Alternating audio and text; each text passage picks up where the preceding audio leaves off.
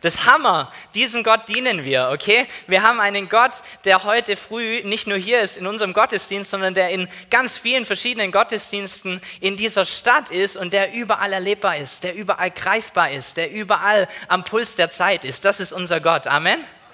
Amen. Ist doch Hammer, oder? Hier zu sein, es ist Hammer, in seiner Gegenwart zu sein, in der Gegenwart von Leuten zu sein, die ihn genauso erleben, wie wir es tun und voneinander zu profitieren. Und wisst ihr, die ganzen Geschichten, die wir, die wir gehört haben heute früh schon ähm, von den Ranger Camps, waren eigentlich eine ganz, ganz gute Einleitung dafür, worum es heute geht. Denn wir befinden uns mitten in dieser Predigtserie, die letzte Woche angefangen hat, von Stefan gepredigt wurde, die heißt Meine Geschichte, seine Geschichte. Und in dieser Predigtserie, das sind alles nicht so ganz traditionelle Predigten, wo man sich irgendwie eine Bibelstelle rausholt und dann ähm, die irgendwie bespricht oder so drei, vier Punkte zum Thema Gnade hat oder sonst irgendwas, sondern das ist eine Predigtserie, die darauf aus ist, dass ihr verschiedene Geschichten hört von Menschen, die hier in der Gemeinde aktiv sind und erkennt, dass Gott mit unserem Leben eine Geschichte geschrieben hat, aber viel mehr, dass Gott mit deinem Leben bisher eine Geschichte geschrieben hat und dass er noch ganz arg viel vorhat, dass er noch ganz arg viel Geschichte schreiben will mit dir. Unsere Zeugnisse für mich sind immer mega ermutigend. Ich, jedes Mal, wenn ich ein Zeugnis höre von jemandem, denke ich, hey, der hat es da gemacht, er kann es auch für mich tun. Er hat es in seinem Leben getan, dann ist es auch in meinem Leben möglich. Und wir hoffen, und beten, dass ihr genau das mitnehmt, dass ihr aus diesen Predigten etwas mit nach Hause nehmt und ermutigt und gestärkt in euren Alltag reingeht und sagt, jawohl, ich bin bereit für die Geschichte, die der Herr mit meinem Leben schreiben will. Ich bin bereit für alles, was er hat. Und so ist es ein bisschen komisch für mich, muss ich ganz ehrlich sagen, ähm, heute einfach nur so zu plaudern irgendwie, ein ähm, bisschen aus meinem Leben zu erzählen. Ich hatte ganz, ganz wenig Notizen nur auf meinem iPad, viel, viel weniger wie normalerweise, weil irgendwie, wenn man halt so aus seinem Leben erzählt, da war man dabei, da weiß man schon, was Sache ist. Ähm, aber das Coole ist, ich bin gerade auf die Bühne gegangen, mein iPad ist jetzt auch aus. Also ich habe gar keine mehr, das pacht aber auch gar nichts, weil, wie gesagt, ich war in meinem Leben eigentlich fast immer anwesend. Genau. Also, ich bin ich bin aufgewachsen ähm, in dem wunderbar schönen Ort Hertmannsweiler. Äh, irgendjemand aus Hertmannsweiler da? Jawohl, sehr schön. Hertmannsweiler bin ich aufgewachsen. Ähm, wie so viele von uns wahrscheinlich in einer wunderbar schönen christlichen Familie. Ich bin sehr, sehr gesegnet und sehr dankbar dafür, dass ich mit einem Vater und mit einer Mutter aufgewachsen bin und dass ich einen älteren Bruder hatte, der drei Jahre älter ist wie ich, der immer noch lebt, aber ähm, von Anfang an, von meiner Geburt an war er mit dabei, äh, drei Jahre älter wie ich und wir waren eigentlich immer so beste Freunde. Hat sich das ganze Leben irgendwie durchgezogen. Wir haben nach wie vor ein sehr gutes Verhältnis, sehr engen Kontakt. Er wohnt nebenan, das macht das Ganze ein bisschen leichter. Ähm, aber es ist eine richtig schöne Umgebung gewesen, um aufzuwachsen. Ich bin dankbar dafür. Und wie so viele von euch wahrscheinlich auch, habe ich dann als kleines Kind schon die ganzen Bibelgeschichten gehört und irgendwelche ähm, Lieder mitgesungen und Lobpreis war irgendwie immer ein großes Thema, weil es ein großes Thema war für meine Mutter. Ähm, und so habe ich immer irgendwelche Lobpreislieder mit ihr gesungen, während sie, keine Ahnung, gekocht hat oder sonst was getan hat, Bibelgeschichten gehört. Und meine Eltern waren relativ aktiv, als ich noch kleiner war vor allem, äh, bei einer Organisation, die nennt sich Kirche unterwegs. Da waren wir dann äh, im Sommer manchmal ein, zwei, drei Wochen auf irgendwelchen Campingplätzen in Deutschland unterwegs und haben da Campingkirche gemacht. Richtig cooles Konzept, das gibt es bis heute noch, die sind auch ähm, nach wie vor sehr erfolgreich und das ist ein richtig guter Dienst, äh, richtig gute Mission. Einfach in dieser Zeit, wo Leute ein bisschen mehr Zeit haben, wenn sie im Urlaub sind, ähm, dort den Weg zu finden, ihnen ein bisschen was über Gott zu erzählen. Da gibt es ein Kinderprogramm, da können die Kids jeden Tag kommen, es gibt ein großes Zelt, da gibt es dann am Samstag irgendwie einen bunten Abend, Sonntag Gottesdienst, super. Richtig coole Sache. Da war ich irgendwie immer mit dabei, ähm, habe da so mehr oder weniger mitgemacht. Also meine Eltern waren halt die Mitarbeiter, das heißt, du sitzt irgendwie halt, äh, nimmst an den langweiligen Treffen irgendwie teil, vorneweg und äh, machst dann aber auch so die coolen Sachen, wie die ganzen anderen Kids halt auch mit und bist halt trotzdem irgendwie so Mitarbeiter. Ganz komisch eigentlich, aber eine coole Zeit gewesen. Ich erinnere mich sehr gern dran. Und ähm, dann kam dieser Punkt, als mein Bruder acht war, sprich ich war fünf, hat mein Bruder beschlossen, hey, ich lasse mich jetzt taufen. Er hat es irgendwie so begriffen in seinem Leben, dass er eine Entscheidung treffen sollte für Gott und hat gesagt, ich lasse mich taufen. Und ich natürlich als Fünfjähriger, wenn mein großer Bruder sich taufen lässt, was sage ich? Ich auch. Also ich hinterher habe mich genauso taufen lassen wie er auf dem Campingplatz in Goren am Bodensee. War richtig schön, wir sind in Bodensee rein. Ähm, und habe mich mit fünf also taufen lassen. Ich glaube, ich habe das Ausmaß von dieser Taufe nicht ganz verstanden. Äh, wenn wir ehrlich sind, mit fünf weiß ich nicht, inwieweit man da so alles begreift, aber von meinem Wissen, das ich zu der Zeit hatte und von dem, was in meinem Herz war und natürlich, was mein großer Bruder gemacht hat, habe ich mich dazu entschlossen, genau das Gleiche zu tun und mich eben taufen zu lassen. Dann kamen so junge Kindheitstage, so wie bei jedem anderen auch, Bäume klettern, runterfallen, das ganze Übliche. Und dann ähm, kam so eine Zeit bei mir als, als Jugendlicher, die relativ früh angefangen hat, ähm, wo Gott eigentlich gar keine Rolle mehr gespielt hat in meinem Leben. Wo, wo ich mich äh, sehr weit eigentlich entfernt habe von ihm. Und wieder mal war es mein älterer Bruder, der mir ganz viele Dinge vorgemacht hat. Ähm, nur das Problem war, er war halt drei Jahre älter. Also da war jetzt Bier trinken und sowas nicht so das Mordsproblem, aber ich war halt drei Jahre jung und habe das Gleiche gemacht zur gleichen Zeit, wie er es gemacht hat. Er war aber halt drei Jahre älter so.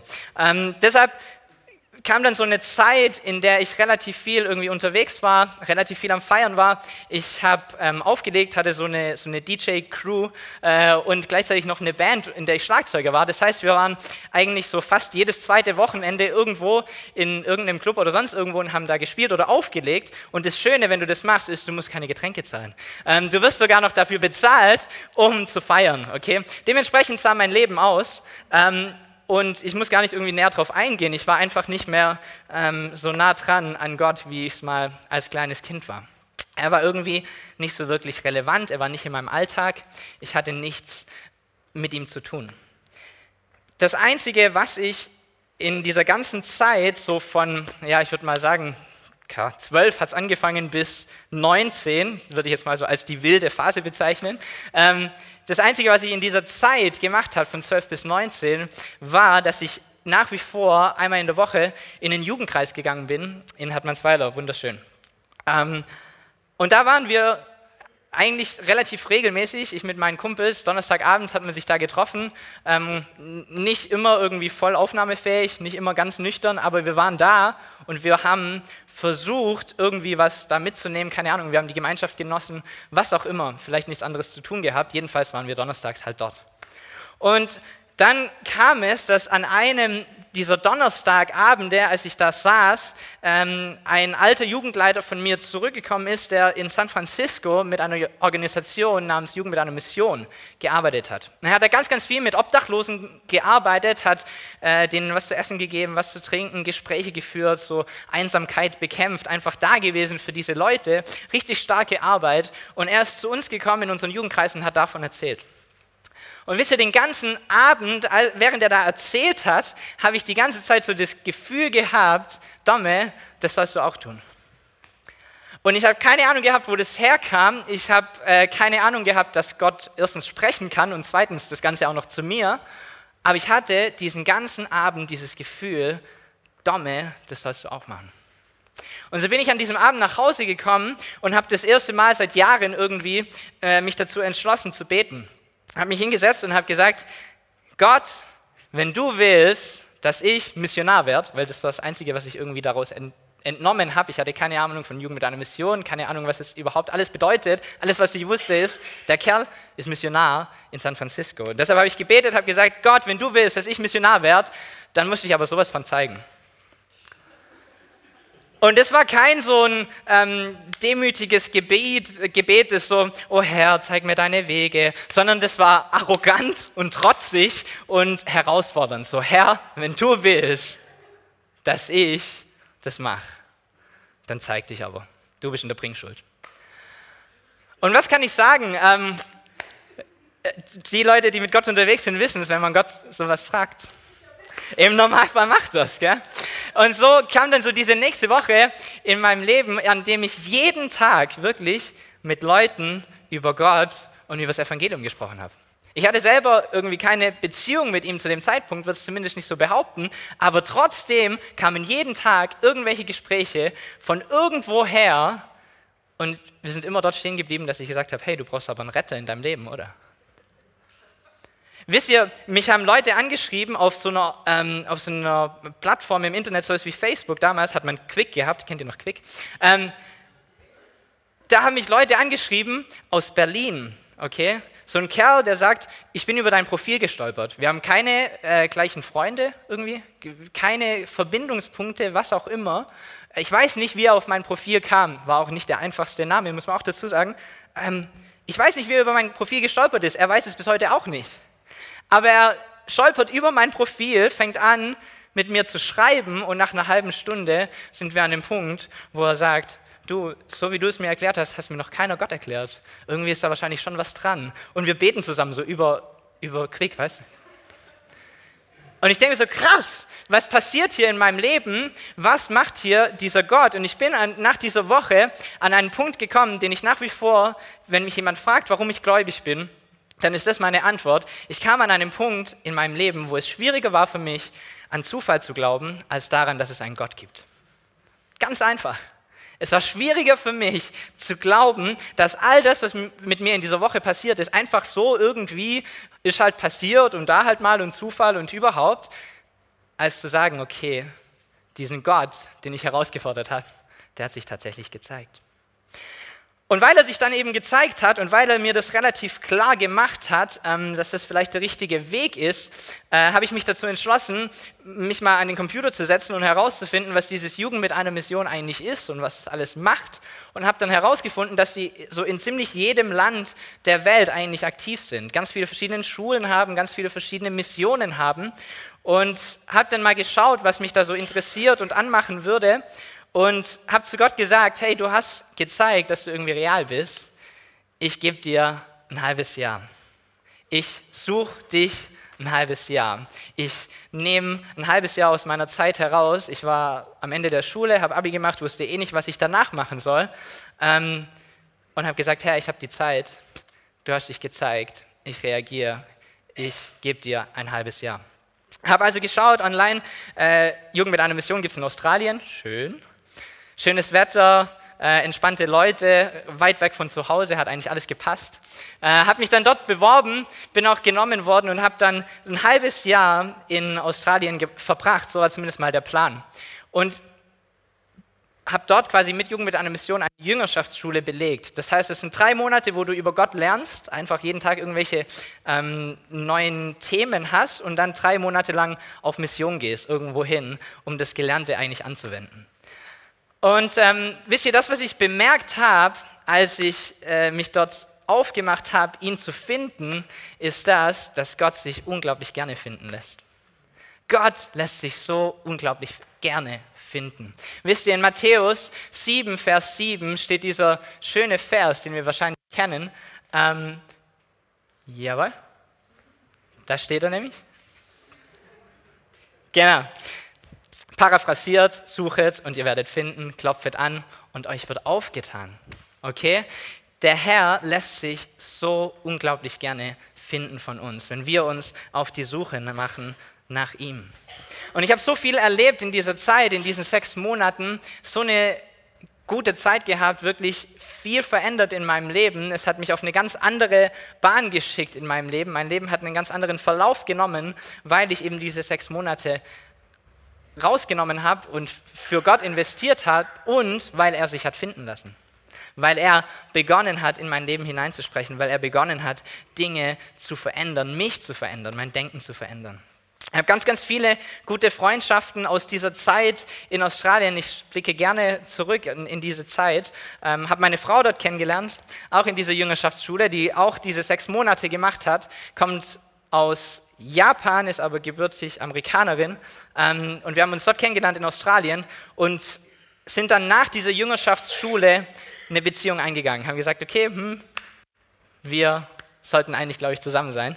Und ähm, das, was ich, was ich herausgefunden habe in dieser Zeit, vor allem nach dieser Jüngerschaftsschule, wo man irgendwie gestärkt und ermutigt und voller Elan herauskommt, nach so sechs Monaten, wo man nur ähm, irgendwie von der, von der Bibel umgeben ist, von anderen Leuten umgeben ist, die gläubig sind, wie so auf einem sechsmonatigen ähm, Ranger Camp quasi. Wenn du so sechs Monate lang da nur in dieser Gemeinschaft bist und nur Power hast und alle, die um dich rum sind, sind jawohl und wir preisen den Herrn und alles ist gut und er ist bei uns, ähm, weiß man manchmal nicht so richtig, was passiert, wenn man aus dieser Blase irgendwie rauskommt. Und ähm, das, was ich aber bemerkt habe, vor allem nach dieser Schule, ist das, dass Gott unglaublich treu ist und dass er zu dem steht, was er verspricht. Das habe ich immer und immer und immer wieder erfahren können. Das ist mein zweiter Satz, der wichtig ist, dass du ihn heute mitnimmst. Der erste, Gott lässt sich gerne finden von dir. Der zweite, Gott steht zu dem, was er verspricht. Gott ist treu. Sein Wort ist wahrhaftig. Wisst ihr, wir haben wenig Ahnung gehabt, was es heißt, mit Gott unterwegs zu sein. Ich wusste nicht so richtig, was es heißt, mit Gott in einem alltäglichen Leben irgendwie zu leben. Alles, was ich wusste, war diese Jüngerschaftsschule, wo alles irgendwie gut und schön und heile Welt ist. Aber ich wusste nicht, was es heißt, jetzt nach Hause zu kommen, nach Deutschland zu kommen und mit Gott zu leben. Aber meine Frau und ich, damals natürlich noch nicht meine Frau, haben beschlossen, zu versuchen, so zu leben, dass wir Gott unser komplettes Leben geben. Nicht nur irgendwie so die Bereiche, die manchmal schwerfallen und hier könnte ich dir mal helfen und hier könnte ich auch so ein bisschen teilhaben, aber hier das und das, das behalte lieber ich, sondern zu sagen, Herr, wir sind dankbar für alles, was du getan hast und im Gegenzug wollen wir dir unser ganzes Leben geben. Das war so unser Ziel. Äh, ich glaube, wir sind noch nicht am Ziel angelangt, aber wir versuchen es weiterhin, das so zu machen, dass wir Gott tatsächlich jeden Bereich unseres Lebens anvertrauen. Und wisst ihr, wir sind nach dieser Jüngerschaftsschule nach Hause gegangen. Ich war acht Monate lang in Deutschland, sie war acht Monate lang in Tokio, in Japan. Ähm, und wir wussten zu dem Zeitpunkt, als wir nach Hause gegangen sind, eigentlich gar nicht, ob wir uns wiedersehen, wann wir uns wiedersehen. Alles, was wir wussten, war, wir sind interessiert, wir werden wahrscheinlich irgendwann mal vielleicht heiraten, aber jetzt ist halt erstmal für Domet Deutschland und für dich Japan dran. Und wir haben beschlossen, unsere Beziehung komplett Gott zu geben und haben gesagt, Herr, wenn du willst, dass wir zusammen sind, dann musst du uns auch irgendwie leiten. Wir haben in dieser Phase, in der wir getrennt voneinander waren, ganz viel geskypt und, und telefoniert, waren irgendwie immer im Kontakt und haben aber ganz bewusst uns dazu entschlossen, uns nicht zu sagen, was unser nächster Schritt ist. Wir wollten beide ganz bewusst von Gott hören, was er für uns vorhat. Und alles, was ich wusste, war, ähm, Susi will studieren gehen, sie will an eine Uni, vermutlich England, Amerika oder aber vielleicht Australien. Das waren so ihre Optionen. Und was sie von mir wusste, ist, Domme will mit Jugend mit einer Mission mitarbeiten, da noch ein bisschen mehr Zeit verbringen und er will überall hin, außer Australien. Das war, meine, das war meine Aussage. Nicht, weil es da schlecht war, sondern weil ich was Neues sehen wollte. Okay? Ich wollte überall hin, nur nicht zurück an die gleiche Base, nur nicht zurück an dieses gleiche Zentrum nach Brisbane. Und das waren so unsere Standpunkte, das war das, was wir wussten. Und mit diesem Wissen äh, oder auch Nichtwissen, weil es so wirklich was gebracht hat, sonst eh nicht, sind wir beide eigentlich ins Gebet gegangen und haben geschaut, was der Plan ist für unser Leben. Und dann kam es, dass äh, mich dieses Jugend mit einem Missionszentrum angefragt hat, ob ich nicht zurückkommen will und bei Ihnen als Mitarbeiter mit dabei sein will. Äh, und ich habe darüber gebetet, habe Ja gesagt, habe dann irgendwann Susi berichtet, dass ich da jetzt übrigens angenommen wurde in Brisbane. Und dann hat sie angefangen zu lachen über Skype, ich, ich erinnere mich noch dran. Und sie guckt mich an und sagt, das ist ja cool, weil letzte Woche wurde ich in Brisbane in der Uni akzeptiert. Ich denke so, was? Krass, okay? Das heißt, wir haben beide unabhängig voneinander gebetet und geschaut, was Gott für unser Leben hat und was hat er getan. Er hat es gesegnet und er hat es so gemacht, dass wir eigentlich nur acht Monate lang in unterschiedlichen Ländern waren und danach wieder sogar in der gleichen Stadt.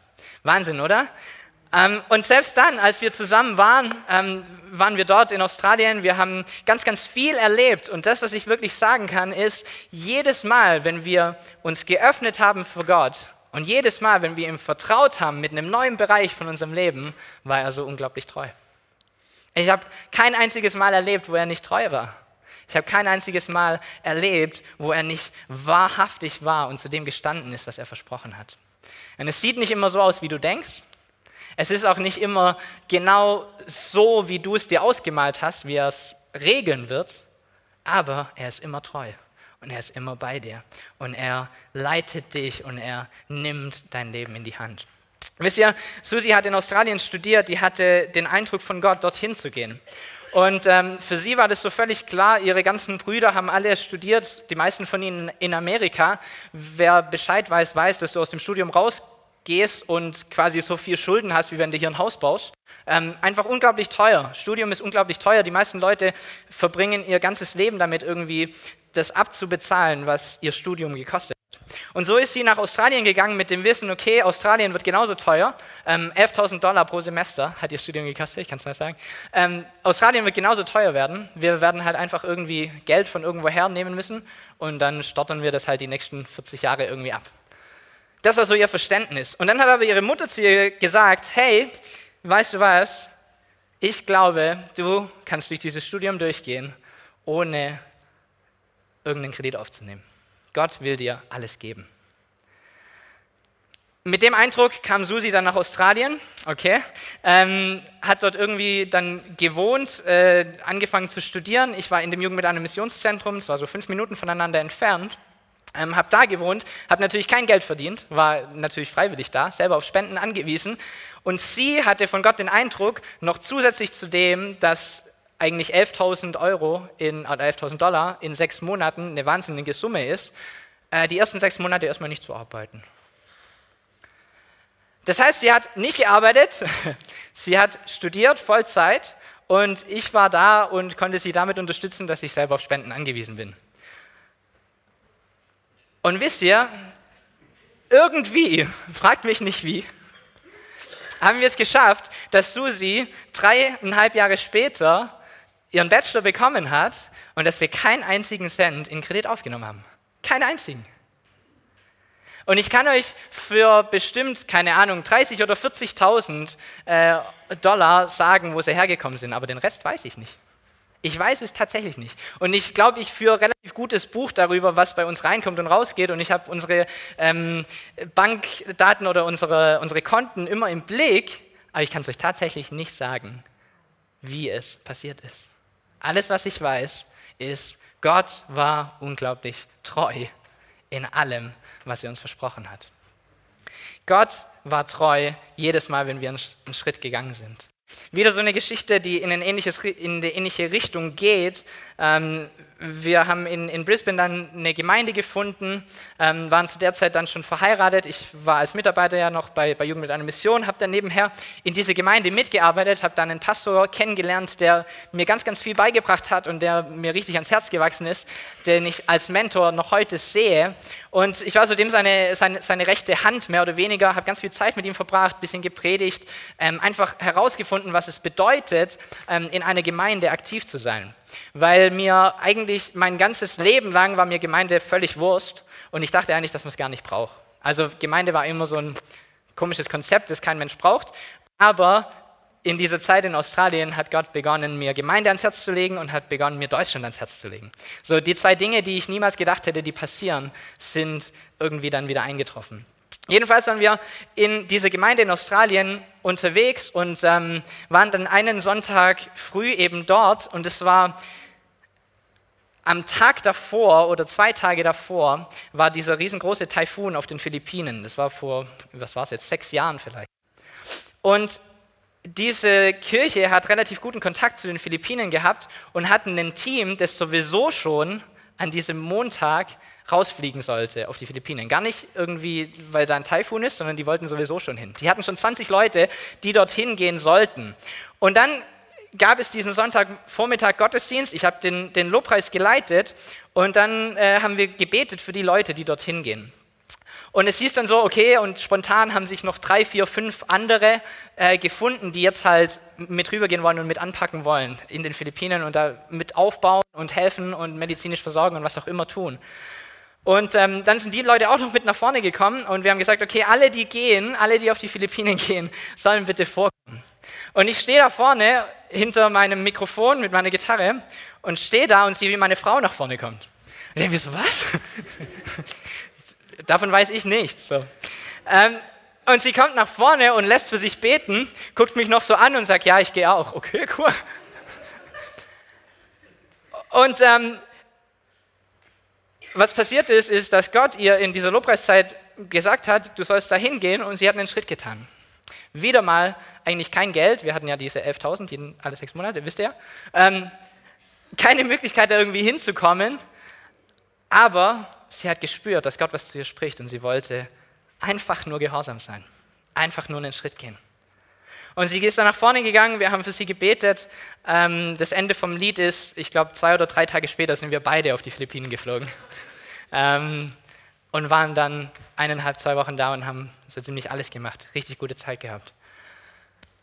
Wisst ihr, Gott ist treu und wenn er dir was verspricht, kannst du dich draufstellen. Und ich sage nicht, dass jeder irgendwie jetzt äh, heute aufstehen soll und den nächstbesten Flug nach Afrika buchen. Wichtig ist, dass wir das Versprechen von Gott bekommen, okay? Das heißt nicht, dass du irgendwie blind durch dein Leben rennst und dein Geld irgendwie zum Fenster rauswirfst, weil der Gott, Herr, wird dich ja schon versorgen. Nein, aber wenn du ein Versprechen hast von ihm, dann stell dich drauf, weil er wird es mit hundertprozentiger Sicherheit halten. Er ist unglaublich treu. Haben wir den Vers da in den Psalmen steht ein schöner Vers, der genau das ausdrückt. Wir warten zwei Minuten und dann ist er da.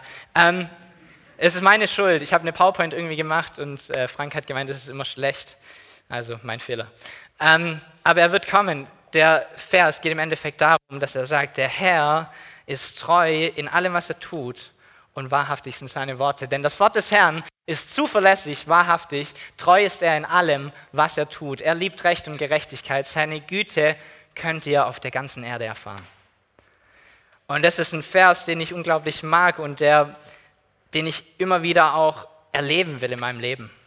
Wisst ihr, jedes Mal, wenn ich diesen Schritt gehe, jedes Mal, wenn wir ihn hineinlassen in den neuen Bereich unseres Lebens, ist er treu. Jedes Mal. Und es ist irgendwie so ein Gesetz, das sich so einspielt bei uns, wenn es vorgestern und vorvorgestern geklappt hat und wenn es damals geklappt hat und damals geklappt hat, dann hat man irgendwie auch weniger Zweifel, dass es nächstes Mal wieder klappt, oder? Und das ist das Coole dran, mit Gott unterwegs zu sein. Es muss gar nicht so ein riesengroßer Bereich sein, es muss gar nicht so eine riesengroße Summe an Geld sein, es muss gar nicht irgendwas Bombastisches sein, mit dem du ihm vertraust. Aber wenn du anfängst, ihm zu vertrauen, kann ich dir versprechen, er wird dich nicht enttäuschen.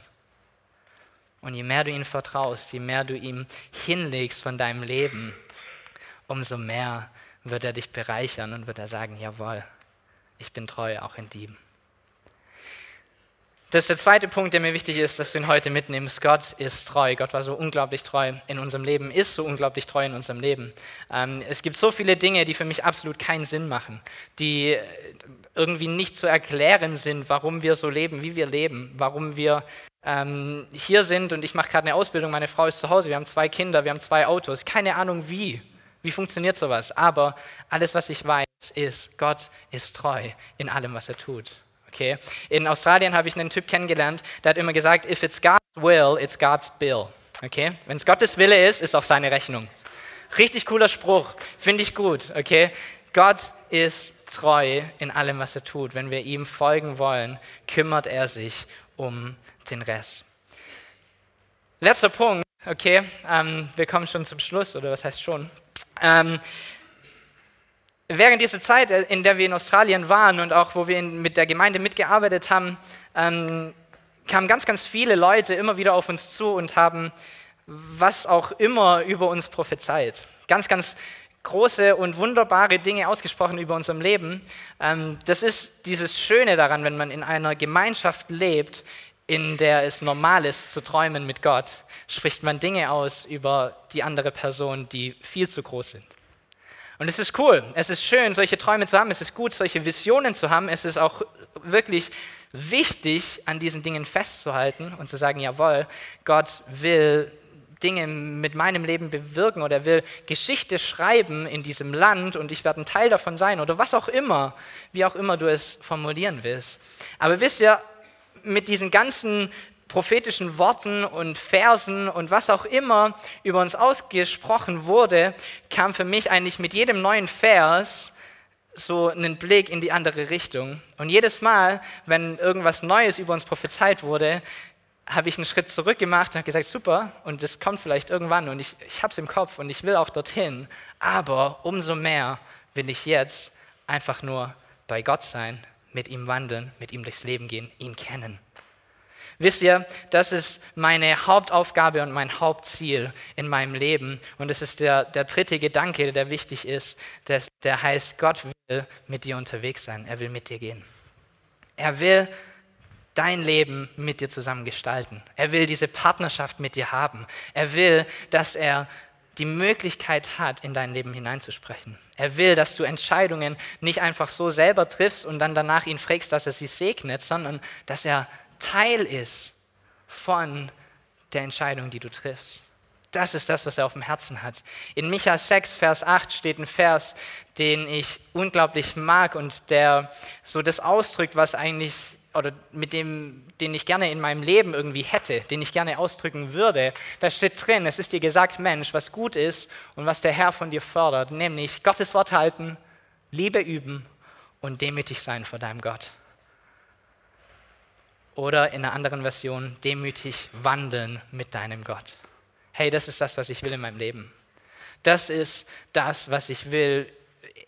Abgesehen von, keine Ahnung, Leuten, die zum Glauben kommen oder ähm, was auch immer Gott geplant hat mit deinem Leben, das hier ist das, was ich am meisten will. Demütig sein, mit ihm unterwegs sein, mit ihm wandeln und mich hineinführen lassen in all das, was er für mich hat. Wisst ihr, wenn wir das tun oder wenn wir es schaffen, das zu tun, je mehr wir es schaffen, das zu tun, alles andere kommt fast wie allein. Alles andere sprudelt aus dir heraus. Wir haben vorhin dieses Bild gehört von dem, von dem Becher, der über, übervoll ist und der heraussprudelt. Du kannst nur übervoll sein, wenn du Zeit mit Gott verbringst.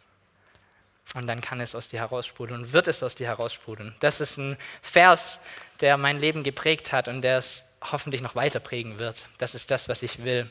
Ähm, mehr als alles andere. Liebe üben. Das, was recht ist, tun. Und demütig wandeln mit meinem Herrn. Die Band darf nochmal nach vorne kommen. Ähm, es war jetzt so ein bisschen irgendwie ein ver verrissener Lebenslauf. Ähm, ich wollte nicht einfach nur erzählen, so und dann war ich zwölf und habe ich das gemacht, dann war ich 14, habe ich das gemacht, sondern eher ein paar Geschichten aufgreifen, die diese wichtigen Punkte irgendwie unterstreichen. Und ich glaube, dass egal in welchem Punkt du stehst in deinem Leben, egal in welchem Punkt du bist in deinem Glauben, ähm, diese Dinge immer wieder herausfordernd sind. Warum glaube ich das? Weil sie immer wieder herausfordernd sind für mich. Es ist immer wieder herausfordernd, diesen Schritt zu gehen zu sagen, Herr, ich vertraue dir auch dieses Mal. Es ist immer wieder herausfordernd zu sagen, Herr, ich will dich suchen mit allem, was ich bin. Ich will auf dich schauen und nicht auf mein Problem. Ich will auf dich schauen und nicht auf das, was diese Welt so macht. Es ist immer wieder herausfordernd, in all dem, was passiert, in all den Plänen, die wir haben, in all den Dingen, die über uns auch ausgesprochen werden, all die Dinge, die wir tun, auch für sein Reich immer wieder zurückzukommen und zu sagen, Herr, alles, was ich will, ist, dass du tatsächlich mein guter Freund bist. Dass du mit mir unterwegs bist, dass du die Möglichkeit hast, in mein Leben reinzusprechen, dass du die Möglichkeit hast, Veränderung zu schenken, mich zu leiten, mich an der Hand zu nehmen. Wisst ihr, ich habe in, in Australien nochmal einen Satz gehört von einem anderen Typ, genauso cool, ähm, der gesagt hat, ich will so nah an Gott dran sein, dass er nicht schreien muss, um mich zu leiten, sondern dass ein Flüstern reicht. Und es ist traumhaft, oder? Dass er nicht irgendwelche großen, spektakulären Naturereignisse braucht, um dich mal wirklich von der Bahn irgendwie abzulenken und in seine Bahn zu leiten, sondern dass er nah genug dran ist, dass ein Flüstern reicht. Und das ist mein Gebet für mich, für mein Leben, das ist mein Gebet für dein Leben dass wir an unserem König, an unserem Gott, an unserem Herrn, an unserem Freund so nah dran sind, dass er uns so einfach wie möglich leiten kann, dass er es leicht hat, uns zu leiten. Haben die Chance, eine, eine, Entscheidung zu treffen oder eine Reaktion zu zeigen auf das, was gesagt wurde. Ähm, vielleicht können wir alle zusammen aufstehen. und irgendeine Form von Reaktion zeigen. Ich glaube, mindestens ein, einer dieser Dinge hatte ich angesprochen. Äh, mindestens einer dieser Dinge hatte ich vielleicht herausgefordert. Und es ist gut, wenn dich was herausfordert. Es ist gut, wenn was in dir passiert. Es ist noch besser, wenn du einen Schritt tust, wenn du eine Entscheidung triffst. Und so lade ich euch ein, äh, vielleicht können wir alle die, die Augen zumachen und ich werde ich werd zusammen beten ähm, mit euch, mit allen, die es wollen.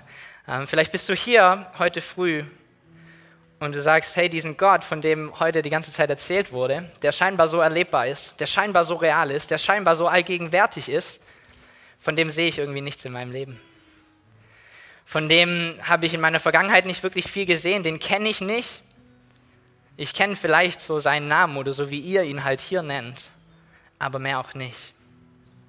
Aber vielleicht wurdest du herausgefordert, ihn herauszufordern und zu sagen, Herr, wenn es dich gibt, dann musst du dich aber sowas von zeigen. Und wenn es dich betrifft heute früh, dann lade ich dich ein, die Hand zu heben. Einfach, dass ich Bescheid weiß, ob jemand da ist, der sagt, ich will diesen Gott finden. Ich will diesen Gott erkennen. Ich will ihn suchen. Vielleicht bist du auch da heute früh und du sagst, ich kenne diesen Gott und ich bin auch so ein bisschen mit ihm unterwegs, und ich versuche es immer wieder, ihm zu vertrauen in meinen Bereichen, in meinem Leben. Aber es gibt verschiedene Dinge, die ich immer wieder selbst in die Hand nehme. Es gibt verschiedene Dinge, die ich ihm nicht anvertraue. Es gibt verschiedene Dinge, wo er nicht Herr ist über mein Leben. Und vielleicht bist du herausgefordert, heute früh einen Schritt zu gehen, eine Entscheidung zu treffen und zu sagen, Herr, ich will dir vertrauen weil du treu warst und weil ich weiß, dass du treu sein wirst. Und wenn du heute hier bist und du bist betroffen davon und du sagst, Herr, ich will dir mein ganzes Leben geben. Ich will dir die Bereiche geben, die ich bisher nah an meinem Herz gehalten habe.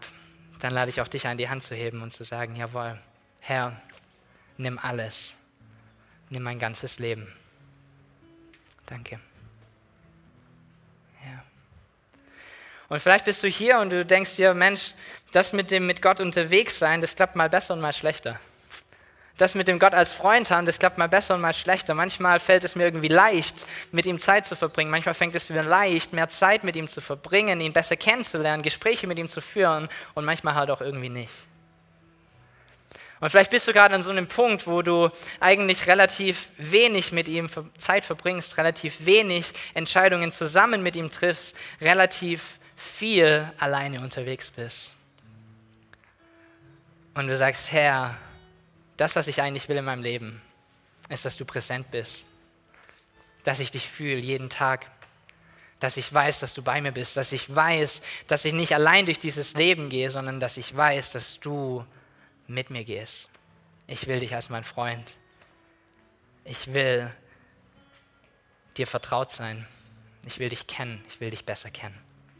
Und so lade ich auch dich ein, die Hand zu heben und zu sagen, jawohl, Herr,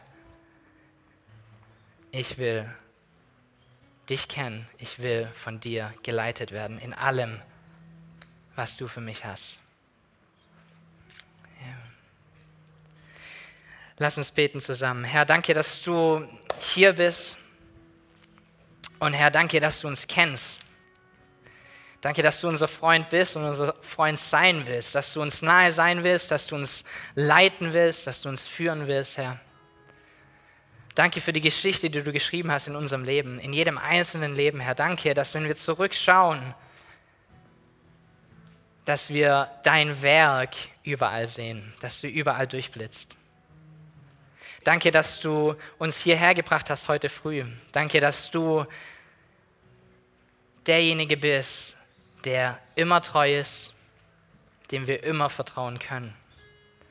Danke, dass wir Schritte gehen können mit dir. Und Herr, ich bete heute früh für all diejenigen, die Schritte wagen wollen, Herr, die sich aus dem Fenster lehnen wollen, die ihr Leben dir geben wollen, zu 100 Prozent, dir jeden Bereich anvertrauen wollen, der sie ausmacht.